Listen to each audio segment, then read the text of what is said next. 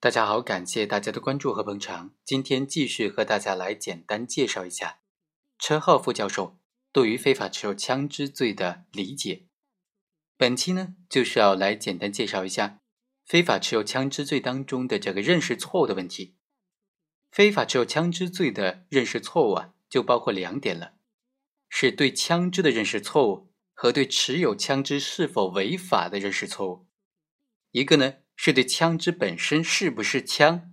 存在一定的认识错误，另外一个是对于持有枪支是否违法这个问题上产生了错误的认识。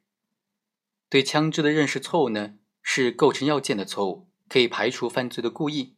而对持枪是否违法的认识错误呢，是构成违法性的认识错误，可以减免责任。刑法上的错误啊，就分为构成要件的事实认识错误。和违法性认识错误两大类，在赵春华非法持有枪支案件当中呢，赵春华不知道自己摆摊所用的气枪违反了枪支管理法规，没有认识到他们属于刑法第一百二十八条规定的枪支。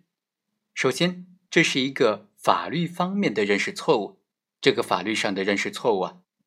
可能已经影响到和遮蔽了赵春华对于自己行为的社会意义的认知。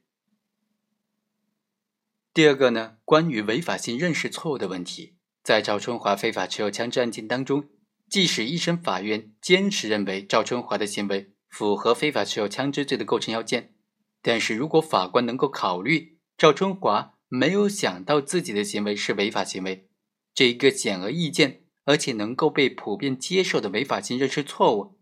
积极的运用相关的理论做出减免他的责任的判决，那么。这个案件就不会引起后续的公众关注和民意的反弹，司法机关也不会因此承受巨大的压力，陷入被舆论批评的被动的境地。